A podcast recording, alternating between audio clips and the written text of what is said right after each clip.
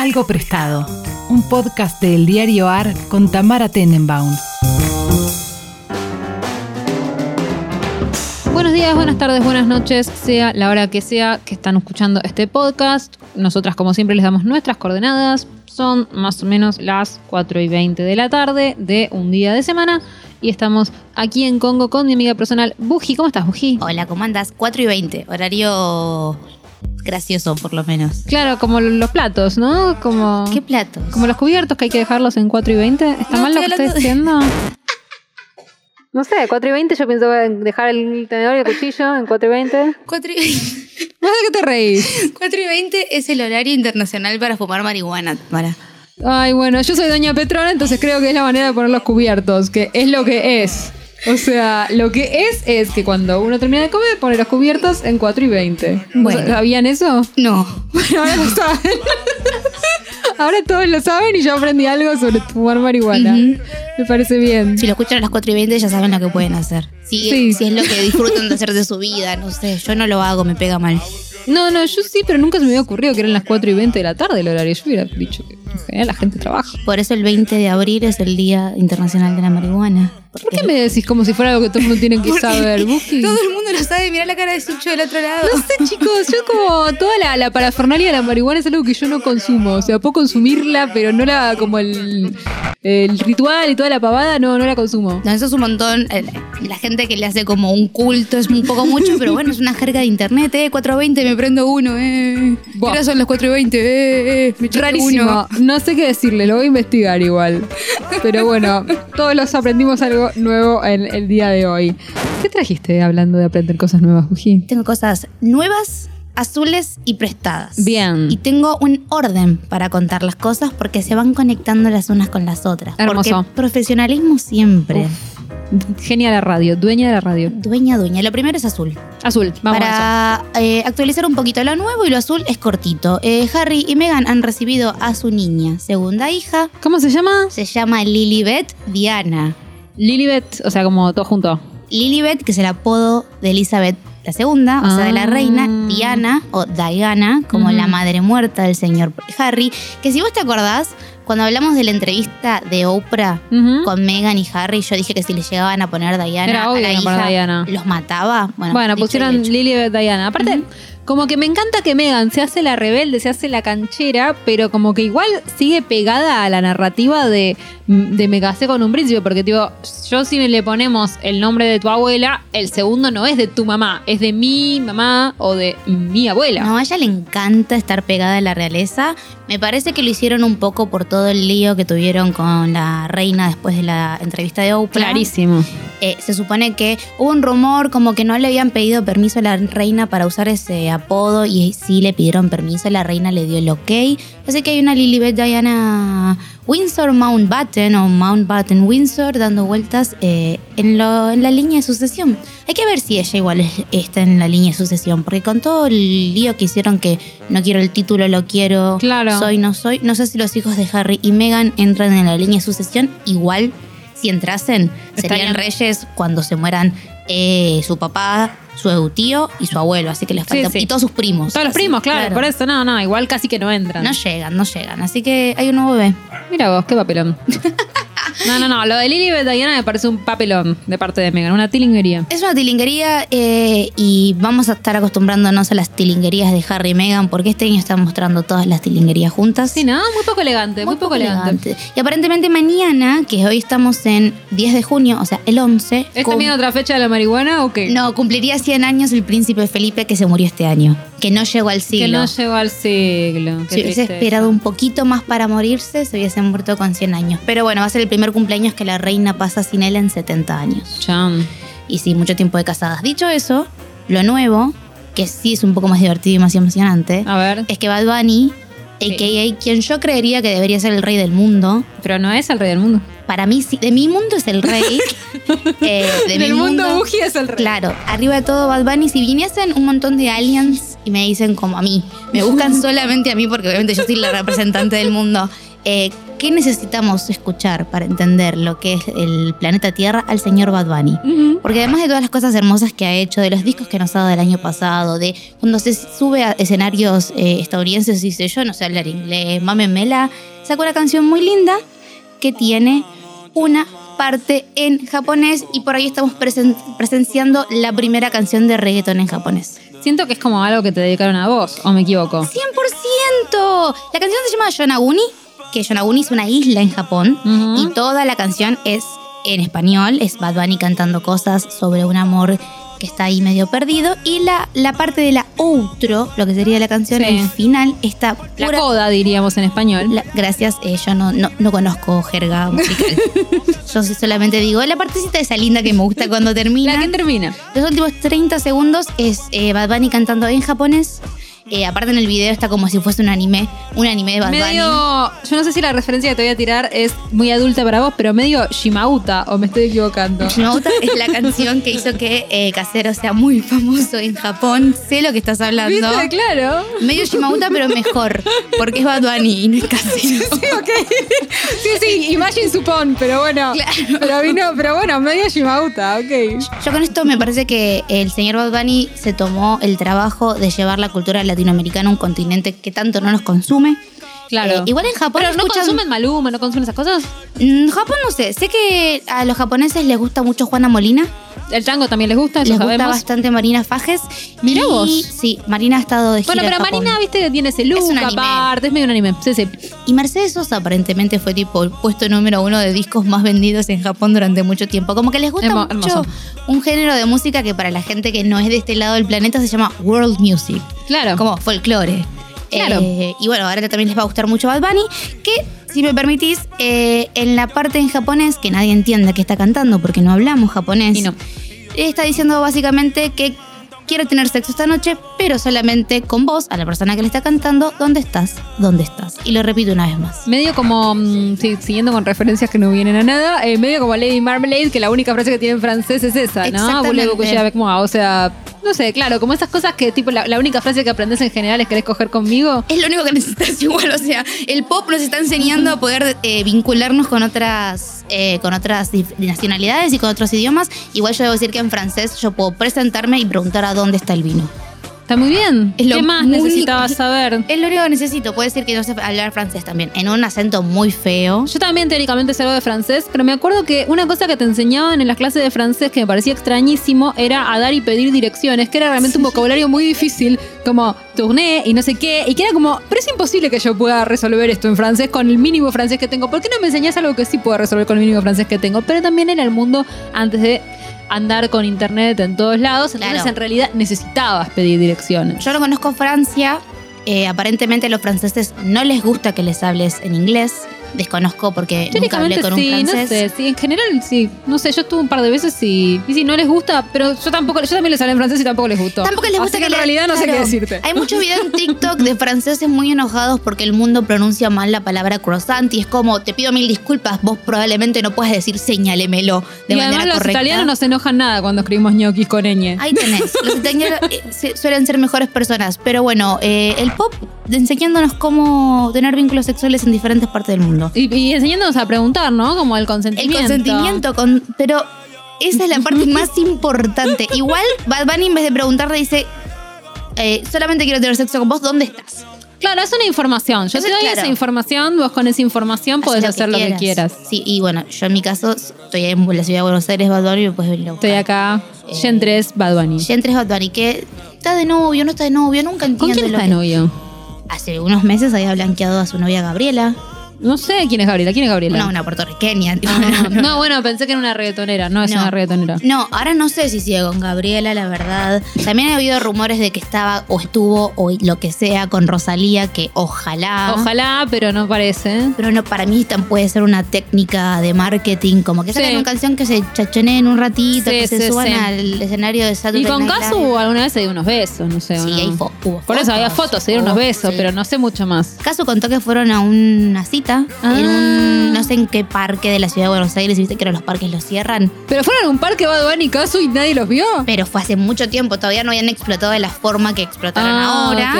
Eh, fueron como un parque, esto lo contó Casu, eh, yo no estoy inventando nada. Aparentemente, eh, viste que ahora en la ciudad de Buenos Aires te cierran con rejas algunas Sí. plazas. Y Bad Bunny tuvo que saldar la reja para salir o para entrar, que me parece la imagen más hermosa del mundo porque Bad Bunny es como nosotros, Sí, básicamente. obvio. Es que Bad Bunny aparte es un chabón que vos lo ves y si vos lo ves en jean y remera por la calle, no te das cuenta que es famoso ni nada. Es un No, chabón normal. Es el concepto Bad Bunny. Sí, sí, es totalmente. todo lo que hizo Bad Bunny y todo lo que seguirá haciendo. Y ya repito, rey de mi universo. Rey del universo Buji. Como se puso a cantar en japonés, me pareció correcto que mi algo prestado tenga que ver con la cultura japonesa. Me parece bien porque tu cultura es más coreana. Sí, en realidad no es mi cultura. O sea, apropiación cultural. Sí, sí, tal cual. No digamos pavada. Está bien. No, no, no, porque después nos cancelan. Sí, después nos cancelan. Hay gente que me viene a decir, como, ¿puedes hablar del conflicto de Corea del Sur? No, la verdad que no. Yo escucho BTS. Hasta La verdad que llega. no. Claro, la respuesta es no. O sea, buscó un periodista coreano, buscó un politólogo coreano. Busca alguien que sepa de algo. Busca a alguien que claro, sepa sí, de algo. sí. Yo te puedo diferenciar todos los looks que tuvieron los BTS de que. Claro, te puedo ayudar con eso. Pero y estamos en el mes de cumpleaños de BTS, debo decirlo. El 13 de junio. o sea, se de la cumple- banda. Sí, se cumplen ocho años desde que debutaron por primera vez. Qué lindo. Pero estamos hablando de Japón. Japón. Y voy a tener que hacer un par de eh, aclaraciones antes de empezar con lo que quiero hablar, que es otra- una de mis tantas militancias y lo traigo porque lo llevo a todos los lugares a los que voy y no puedo no traerlo a este podcast. Por favor. Yo veía mucho anime cuando era chiquita. Así empieza la, la- la parte. Em, yo tenía, tengo, no tenía, sigue vivo, un hermano que es cinco años más grande que yo. Entonces consumí mucho anime de lo que es de nenes, tipo Caballeros del Zodíaco. Sí, Caballeros, Pokémon, Digimon, sí, Medabots, sí. todo eso.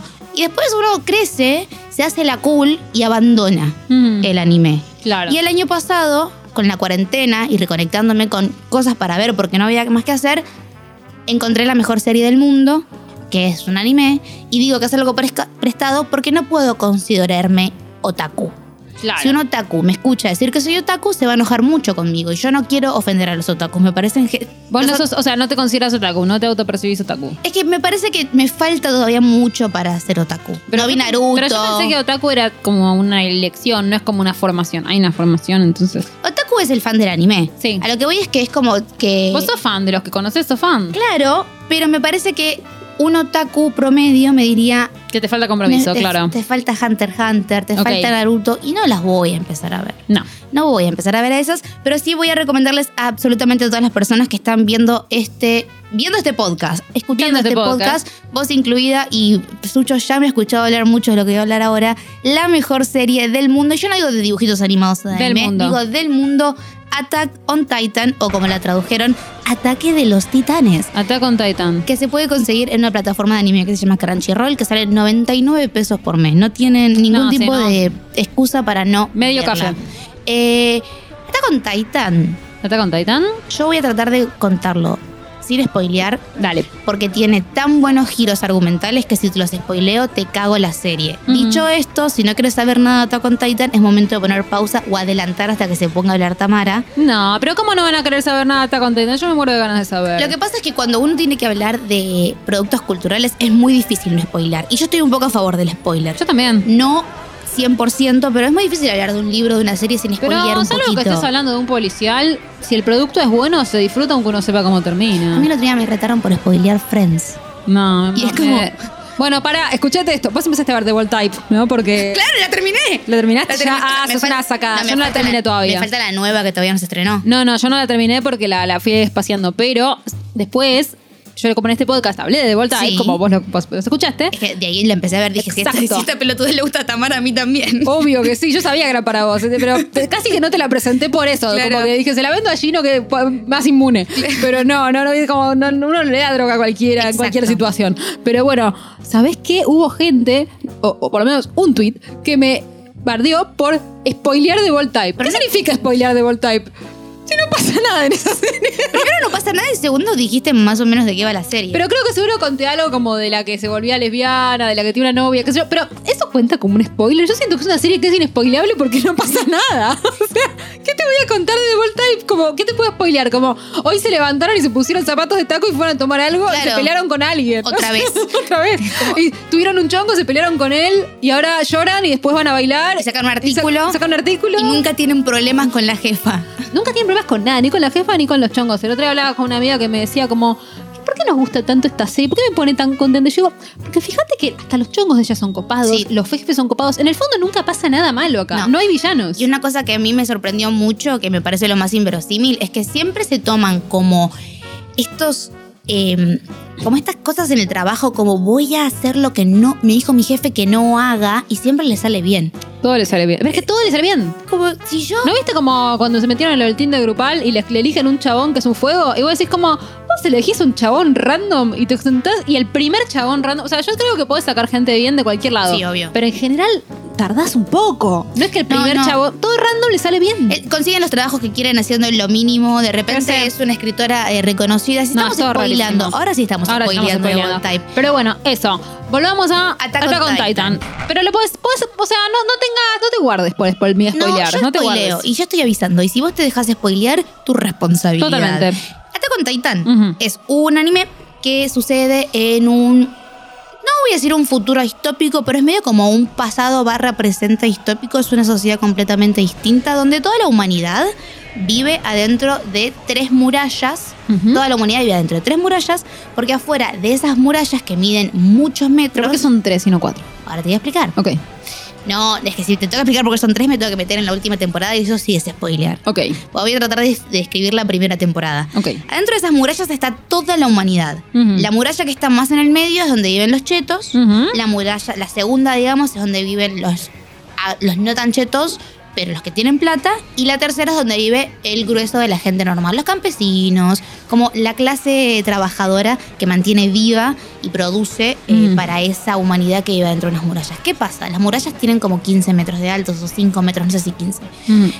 Fuera de esas murallas Sí, hay unos titanes sí. que son unos gigantes que andan desnudos y no son muy inteligentes, Ok. pero lo que hacen es comerse a la gente. Ok. Y no pueden atravesar esas murallas. Por eso la humanidad vive dentro de esas murallas. Porque afuera de las murallas viven estos titanes que se los comen constantemente. ¿Qué pasa? Primer capítulo. Vemos como un- aparece un titán de 20, 30, 40, no sé, muy, muy alto, de mucho más alto que las murallas. Rompe la muralla y entran los titanes. Y vemos al protagonista de la serie ver cómo se la comen a su mamá en vivo. Y es un anime muy gore y no es tipo Dragon Ball Z o Sakura Card Captor o Sailor Moon, que hay piña un poquito. No, no, acá vas a ver sangre. Ay, no. Cuerpos que se despedazan. A mí particularmente me A vos te gusta, ok. En ese, luego de ver cómo se comen a su madre, el protagonista jura matar a todos los titanes del mundo y ahí empieza la serie que, repito, es la mejor serie del planeta. ¿Por qué? ¿Por qué? Explícame. Porque los titanes son un chiste, digamos, son como una excusa para hablar de empujes políticos, de corrupción, porque Mm. claramente adentro de las murallas hay una división muy grande de poderes socioeconómicos para ver quién merece vivir y quién merece ser comido por estos titanes, digamos. Eh, sufren como una especie de, apenas se rompen estas murallas, como que mandan a mucha gente inexperta a luchar con los titanes y quedan los hijos, que son estas personas que, que son nuestros protagonistas de la historia, que se forman para poder matar a estos titanes. Hay mucha lucha muy interesante, hay personajes muy divertidos. Es un anime que tiene más que ver con Evangelion que con. Dragon Ball, digo. Pero mm, me dijiste personajes, pero hasta ahora como que no entendí quiénes son los protagonistas. O sea, hay un protagonista. Hay tres amigos que son Sí. los protagonistas de la historia. Eren, que es el que ve cómo se comen a su mamá. Sí. Mikasa, que es su hermanastra en realidad, no es su Sí. hermana de sangre, sino que es una nena a la que los padres se los matan cuando son muy chiquita. Y el papá de Eren decide adoptarla. Y está Armin, que es como el amiguito de estos dos hermanastros, que están juntos desde muy chiquititos porque Armin le hacía bullying y Mikasa siempre los cagaba trompadas a todos los que le hacían bullying a Armin. Porque importante, si van a ver Attack on Titan, Mikasa siempre caga trompadas a todo el mundo. Después hay una explicación para eso. Ok. Eh, son tres amiguitos que cuando ven lo que sucede con los titanes se empiezan a formar en la milicia y en la milicia vamos a entrar a conocer al resto de los personajes que son Reiner, Bertolt, Annie y un montón de otros personajes. Eh, para mí tiene el mejor personaje de anime que yo vi en mi vida que es el Capitán Levi, que es un enano de un metro sesenta que es increíble. Eh, y puedo seguir contando y spoileando, pero también lo importante es que el año que viene se termina el anime Ok, ¿cuántas temporadas tiene? Tiene cuatro temporadas, Sí. son más o menos 25 capítulos por temporada de 20 minutos. Yo la vi en tres meses. O sea, Ok. así de buena es. Yo Sí, la vi en tres meses. Buenísimo. Porque terminás de ver un capítulo y no podés no saber Claro, o qué sea, pasa cada vez que te sentás ves tres o cuatro. Termina con cliffhangers muy, muy interesantes Claro. que te hacen ver el siguiente y el manga ya terminó, yo ya lo leí, ya sé cómo termina, no les voy a contar porque no soy hija de puta. ¿Pero la, la serie sigue el manga al pie de la letra? No al pie de la letra como cualquier adaptación cinematográfica Pero el o final va a ser el mismo, digamos. Sí, Ok. el final tiene que No ser hay el forma de que no sea ese, Lo perfecto. interesante de Attack on Titan es que más allá de las cosas fantásticas que suceden, tenemos una, in- una incógnita muy grande que es qué mierda son esos titanes y por qué se comen a la gente, que lo vamos a saber más adelante. Eh, ¿Qué pasa con el empuje y los juegos de poder y socioeconómicos y la corrupción y la historia y, y lo que pasa en la sociedad? Porque lo interesante también es que todo en el anime tiene pinta europea Mm. y todos los nombres son o alemanes o europeos Mm. o qué sé yo, excepto algunos personajes que tienen nombres orientales como Mikasa. Claro. Y tiene que ver con lo que va a pasar más adelante. Y también lo que tienen que saber es que las tres temporadas son en realidad como la introducción de la cuarta. Y en la cuarta, que es la que Ah. estamos viviendo ahora, en realidad en la segunda parte vuelve el año que viene, es la mejor. O sea, de repente llegás a la cuarta temporada y decís. A todos estos años que estuve viendo esto, era para llegar a este punto que estoy ahora, que en ese momento ya sabes un montón de cosas de los titanes, ya sabes un montón de cosas de cómo funciona este mundo eh, que existe en la realidad de Attack on Titan. Aparte, tienen algo muy divertido, que es que en un momento dicen Attack on Titan. Es un poco lo que está pasando. Eh, hay algunos titanes que tienen ciertos poderes que otros titanes no tienen. Hay titanes que son más pelotudos, hay titanes que O son sea, más ok, es un universo inteligentes como bastante complejo. es complejísimo. Si una persona del otro lado está viendo Attack on Titan, me viene a escribir a Eymar y Lucy, podemos gritar. Si alguien va a empezar a verlo y necesita compañía en esto, me escribe. O sea, toda la gente que le empezó a ver me escribió gritándome como, es la mejor serie del mundo. Y yo tipo, sí. ¿Y A vos ver, la ves eh, subtitulada o doblada? La veo en japonés con subtítulos en inglés. Perfecto. Igual está con subtítulos en español también. Ok. Eh, lo importante también es que los primeros cuatro capítulos son bastante aburridos. Claro. O sea, tenés que pasar a que te expliquen cómo funciona la humanidad, cómo funciona todo ahí adentro, que, Mm. quién es el rey, quién es Eren, quién es Mikasa, quién es Armin, quién es Bertolt, quién es eh, todos los personajes que más o menos te lo va explicando. Y una vez que se van a pelear por primera vez con los titanes, empieza todo lo divertido. Yo entiendo que no lo vendí del todo bien. No, no, no, yo siento que, o sea, lo único que me interesa saber que no dijiste es tipo, ¿hay historias entre los personajes? ¿Hay tensiones entre ellos, familiares, amorosas, eso? Todo. Todo. Porque es un anime adulto. O sea, nosotros por ahí desde este lado del planeta tenemos la idea de que el anime es un dibujito animado y no mucho más que eso, pero en Japón el anime se consume como si fuesen series eh, de carne y hueso, live action. Digo, allá la gente sale a trabajar, tenga 48 años o vaya al colegio y ve un anime, el que Mm. sea. Es el tipo de producto que ellos utilizan para, para leer y para ver. Claro. Entonces hay una. Tienen un catálogo muy amplio de muchos tipos de géneros, de muchos tipos de cosas divertidas.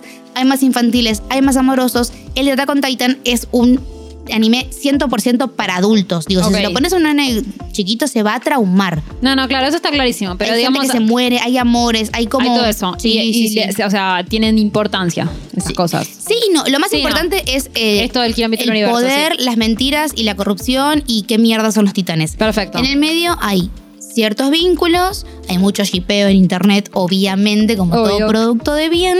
Y repito, para mí es la mejor serie del mundo. Igual yo no vi Los Sopranos, no vi Breaking Bad, no vi Game Así of que no me Thrones, den bola. Y veo The Bold Type.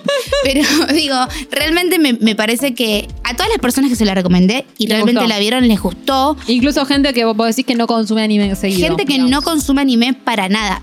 A tal punto que yo tengo un grupo de personas, otakus y no otakus, con quienes nos juntábamos todos los domingos a ver Attack on Titan cuando se estrenaba la cuarta temporada, a verlo como si fuese un partido de la selección. Claro. O sea, lleva a ese lugar gente que nunca en su vida vio anime, de repente con remeras compradas en, en tiendas de, de otakus. O sea, realmente está muy buena. Les podría contar más. Hay un sub, hay como un subtítulo ahí medio histórico que es interesante, pero sinceramente si lo hago les voy a cagar la sorpresa de verlo y lo más lindo es No, está bien, descubrir está bien. todo por primera vez. Perfecto. Y tengo una última pregunta, porque yo veo películas japonesas cada tanto, pero no sé si alguna vez vi una serie japonesa. Como que yo me acuerdo que cuando yo era chica veía los animes, los veía doblados. Sí. ¿Qué tanto tenés que habituarte? Porque digamos, los idiomas de las series que yo veo son inglés, francés, que yo idiomas que un poco entiendo y que no me, no me hacen tanto ruido y que no tienen tanta diferencia de longitud de las palabras y de las Claro. cosas que se dicen entre el español y, y el japonés. ¿Qué tanto hay que habituarse a la experiencia de ver serie en japonés? ¿Vos los- no lo sentiste raro? Mira, yo veo mucha novela coreana también. Claro, y Eh, con ese tipo de. Con los idiomas son los que no puedes cazar, pero ni un fulbo de lo que está pasando, tenés que ver lo que te está pasando. claro. O sea, es una serie que podés pausar y mirar el celular tranquilamente, pero no es una serie que podés ver el celular Sí, mientras exacto, ves la serie. exacto. Primero porque la animación es increíble y no te querés perder como le cortan la cabeza a alguien. Claro. Y segundo porque te estás perdiendo, tipo, literalmente Sí, sí, te no, perdés vas a, todo, sí, no sí. vas a entender. Tal cual. A mí lo que me pasa con el anime es que los que veía de cuando era chiquita no los puedo ver ni en inglés ni en japonés. Tipo, no puedo ver eh, Pokémon en no, no, japonés. no, porque ya le conoces el doblaje, es como los Simpsons. Exacto, no sí. podés ver Digimon en No, japonés. no. Ahora, los nuevos, los que no vieron, los que estás viendo por primera vez, sí me parece que está bueno verlos en japonés. También a mí, nada, yo no sé hablar japonés y no sé qué tan verídicas o qué tan reales son las traducciones que estoy leyendo. Claro. A veces hay gente que me dice que es mejor leer las traducciones en inglés porque la traducción es más directa del japonés al inglés. Mm. Hay otra gente que me ha dicho lo contrario. Es lo mismo que me pasa igual cuando leo autores japoneses. Claro. Yo leo mucho, o sea, desde que soy muy chica, a mí me gusta mucho Murakami, que después Claro. podemos hablar si es Sí, un no, buen escritor o no, eh, porque es medio polémico, es como el Pablo Coelho de ellos. No, a mí me gusta. Pero desde que, a favor. desde que soy muy chica que lo leo, porque siempre me interesó mucho la cultura asiática en general, y me acuerdo que una eh, librera me dijo, si vas a leer a Murakami, te conviene leer las traducciones en inglés y las traducciones en español. Mm. Y Murakami tiene su traductor, que se llama Jay Rabin, que escribió Claro. un libro, que es un profesor de japonés en Oxford y que lo conoce, bla, bla, bla. Pero después conozco gente que me dice, no, no, las mejores traducciones del japonés vas a encontrarlas en el español porque son idiomas poéticos, que usan muchas metáforas. Entonces, como yo no sé hablar el idioma original, leo y compro lo que encuentro. Claro, obvio, obvio. Eso ni hablar. No, eso ni hablar. Hay lindas, hay lindas editoriales acá en Argentina que ahora están editando mucho material en japonés. Hay cada vez hay más literatura japonesa. Yo tengo un libro muy lindo de una editorial española que no recuerdo su nombre, que son muy difíciles de conseguir, que son libros de haikus que tienen desde como los primeros hasta los más contemporáneos y viene en japonés, o sea, con la caligrafía japonesa, viene con la versión romanizada de ese japonés, o sea, como con cómo Sí, sí, se perfecto. pronuncia y con la traducción en español. Y Qué te lindo. explica por qué tradujeron de esta forma cada cosa. Entonces, es como es todo un proceso de releer y de entender como, mira, la verdad que esta palabra significa pájaro, pero en español si ponemos pájaro acá no tiene sentido que el pájaro Claro, esté nadando claro. abajo del agua, entonces decidimos hacer, estoy inventando porque no me acuerdo. No, no, entiendo perfecto. Pero me parece que es lindo y es una linda, es un lindo ejercicio de hacer trabajar el cerebro el doble. Totalmente, sí, sí, me pareció importante por eso y también por eso que decía largar el teléfono, porque uno ahora está acostumbrado a mirar Sí. series con el teléfono en la mano Como y esto Type. es imposible. Sí, Bold Type está hecho para mirarla con el teléfono en la mano porque levantás la vista y es tipo, ah, mira, a esta gente no le pasó nada nuevo. Sí, O sea, de hecho, con, con mi amiga Erika, ya el otro día llegamos al siguiente nivel, que es que yo estaba en su casa y me dice, bueno, veamos Bold Type. Y me dice, ¿por, por- por qué capítulo vas? Yo, no me acuerdo. Y vos, no, bueno, pongamos el que está. es como Friends, Sí, igual, da igual. O sea, como, si aparte tiene un preview de 15 minutos y te explica todo. Ay, bueno, pero eso O sea. omitir resumen. No, bueno, pero nosotras como agarramos en cualquier capítulo lo vemos. Última temporada se viene ahora. La Bueno, van a está bien. Voy a tratar de apurarme a terminar para, para ver la última temporada que me intriga muchísimo.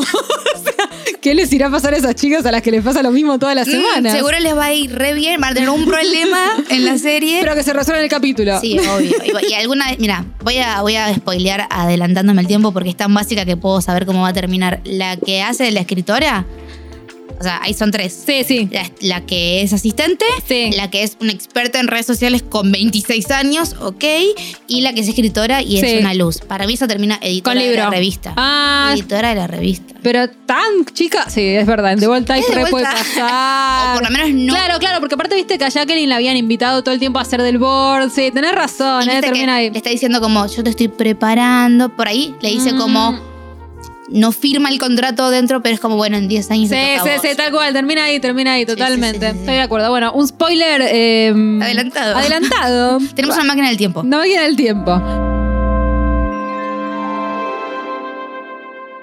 Ya podés sumarte a los podcasts de El Diario AR para informarte y entretenerte en todas las plataformas, como lo hacemos en nuestra web. Somos un diario nuevo y queremos ser el mejor para vos. Nos podés leer en eldiarioar.com o seguirnos en Twitter en arroba eldiarioar.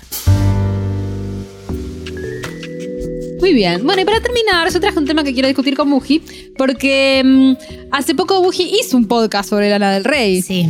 Me está muy bueno, a mí me gustó mucho. ¿En serio? Sí, está muy bien. No ¿Por qué te gustó tanto? Con el miedo que entramos a hacer esa ¿Por columna. qué? Porque los fans de Lana del Rey son mucho más jedes que los fans de Los fans de. Lana del Rey son re jedes. gente, yo ubico a los dos fandoms, ¿entendés? El fandom, es que el fandom Lana del Rey, te voy a decir, hay un problema que es que yo no, por supuesto, no ejerzo, pero soy medio fan como de primera línea, video games, Ah, digo, o sea. de siempre. Soy fan de siempre. De cemento. Y entiendo perfectamente que si uno encima.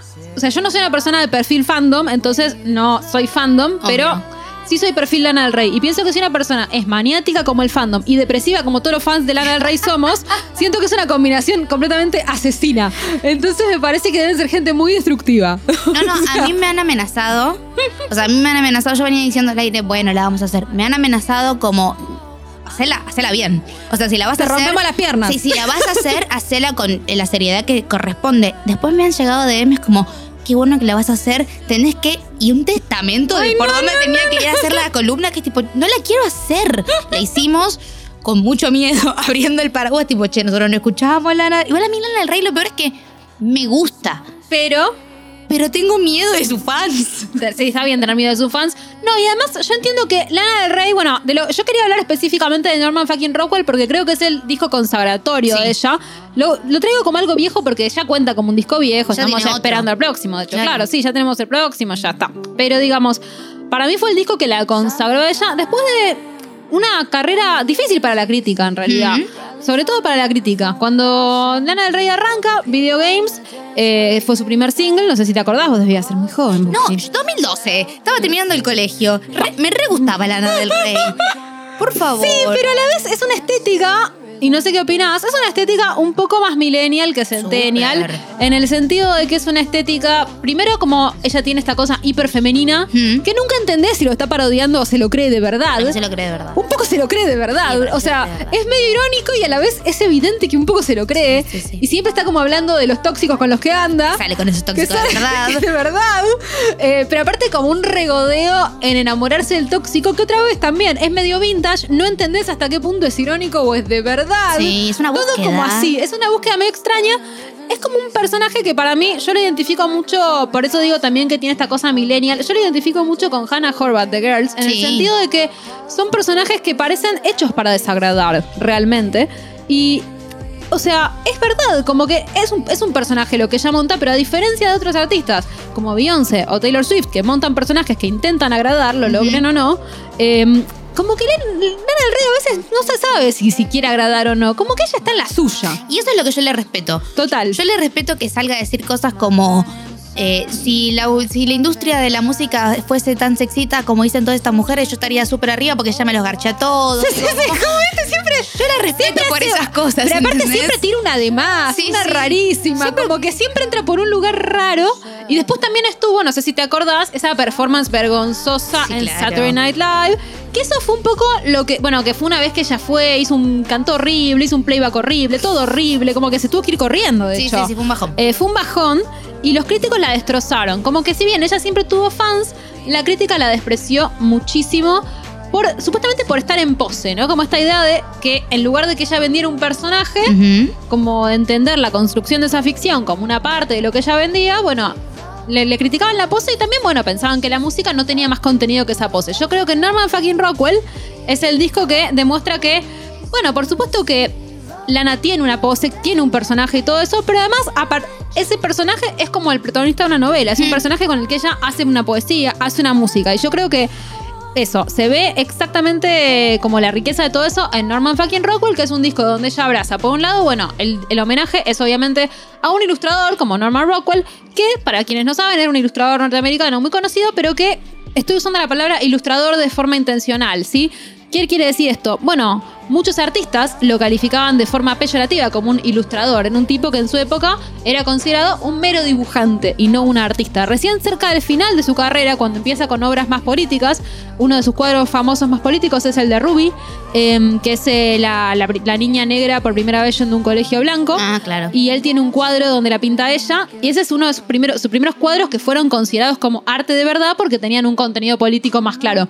Pero antes de eso era considerado como un dibujante popular, como un tipo que hacía historieta, Como que que hacía pavadas. ilustraciones para revistas, ponele cuando no se sacaban Exacto. fotos. Sí, sí, tal cual. Y él no renegaba de eso. De hecho, cuando le preguntaban qué era, él decía que era un ilustrador. Pero bueno, yo creo que hay algo, por ejemplo, de ese matiz peyorativo y de esa idea de, de algo que es como popular y, y- y por eso eh, despreciado, que es parte de lo que quiso recoger, yo creo, Lana del Rey. O sea, no creo que haya sido ingenuo eso.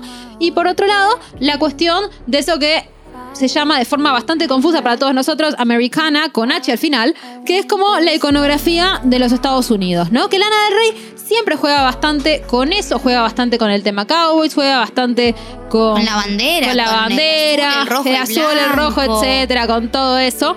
Como que le va un poquito de redneck, ¿no? Que cosas que ya no eso. es, por supuesto, pero le va un poquito de redneck. Y, y bueno, y después también vuelve con, con motivos que, digamos, a esta, como esta imaginario ameri- americana que ella monta, lo integra junto con otros motivos de ella que ya vienen, como eso, los tóxicos, que son un re leitmotiv de la carrera de ella.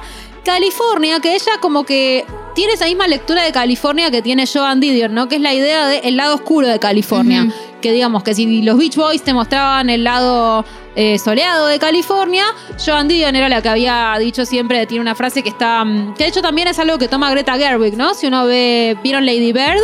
Bueno, Mm. en Lady Bird, de hecho empieza con una cita de Joan Didion que dice, quien cree que California es un lugar alegre nunca fue a Sacramento. Y después Lady Bird te cuenta toda una historia aburridísima en Sacramento, es una historia divina, pero de una chica que se quiere ir de Sacramento Claro. porque California no es un lugar divertido donde estar, sino el lugar del que se quiere ir. Sí, creo que se va a Nueva York. Exacto, como que esa idea de que uno pensaba que la gente se escapaba de la costa este a la costa oeste, Lady Bird te cuenta la historia inversa. Y Joan Didion había trabajado con esa idea de California es mucho más oscura de lo que creen y la verdad que Lana del Rey para mí es la continuadora de esa poética y en este disco muchísimo más, o sea, hay muchísimas alusiones, está el tema Venice Beach, está el tema California, hay muchísimas alusiones a esta idea de California como un lugar melancólico, ¿no? Y entonces también lo integra esta cosa de la americana, de, la, de, de- de- un poco muy parecido a algunas cosas argentinas, en el sentido del gran desierto americano, ¿no? El gran desierto argentino, esa idea como de... Es que para mí lo, lo que yo le respeto mucho a Lana del Rey y me parece que hace perfecto es que realmente es una muy buena escritora sobre lo que es el sueño americano. Que ya sabemos que el sueño americano no existe. Y a diferencia de otros artistas que dicen como Bernie, The USA, y le gusta esa canción, se queja de Estados Unidos, pero digo...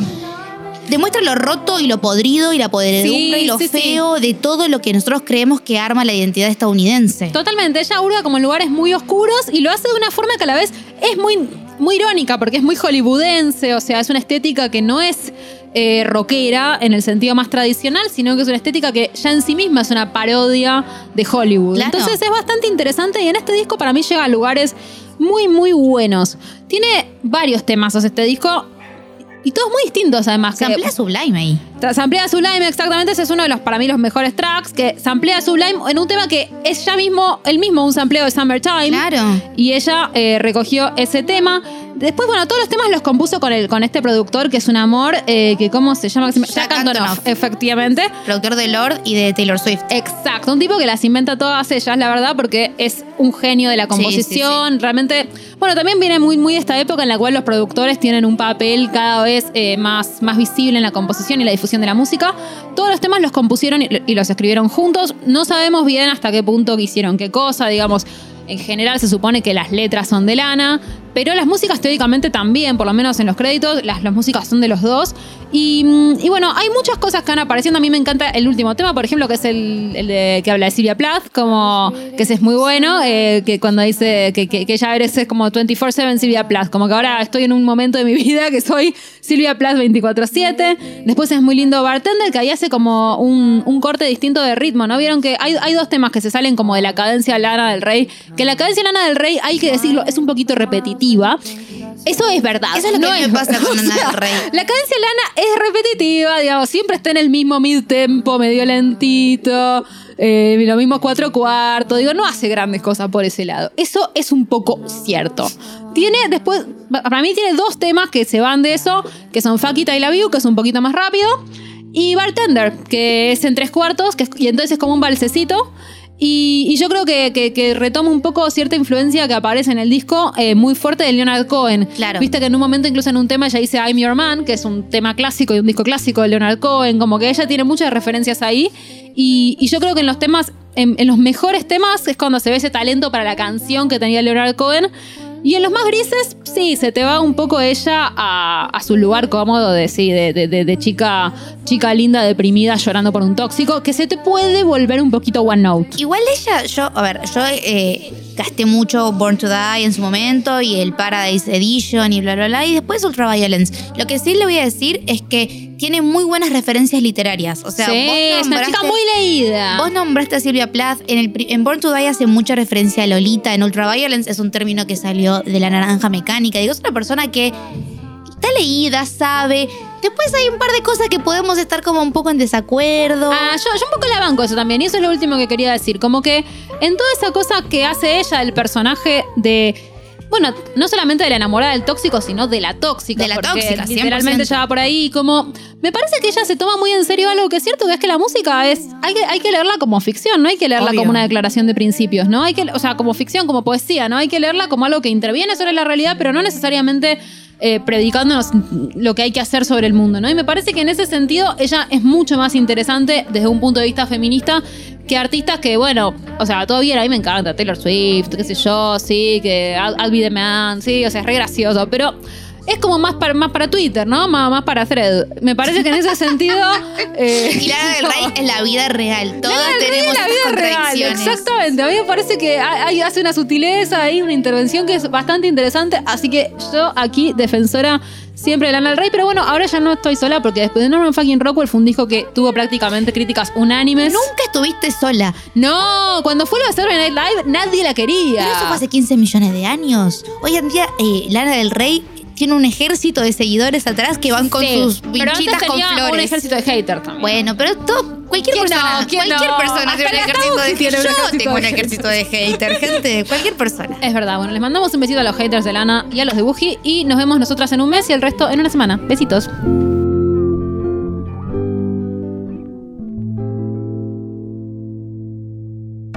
Fue un podcast de eldiarioar.com. Encontranos en Twitter y Facebook como El Diario Ar.